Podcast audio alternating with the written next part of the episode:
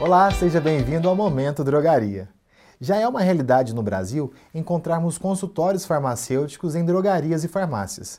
O consultório é o local de trabalho do farmacêutico para o atendimento do paciente, familiares e cuidadores, onde é realizada com privacidade a consulta farmacêutica.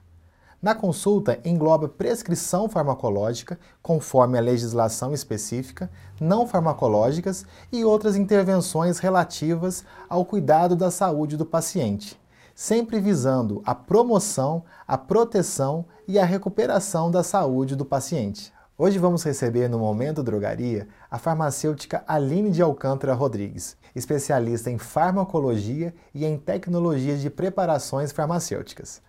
Aline, qualquer drogaria pode ter um consultório farmacêutico? Sim, desde que tenha um profissional habilitado, sim. Ótimo. É caro montar um consultório dentro da drogaria e financeiramente é viável? Não, por estar anexado a uma estrutura já ativa, é, já existente, é, não tem um custo elevado. A regulamentação segue vias mais simples, utiliza o mesmo KNAI da drogaria. E financeiramente, é viável?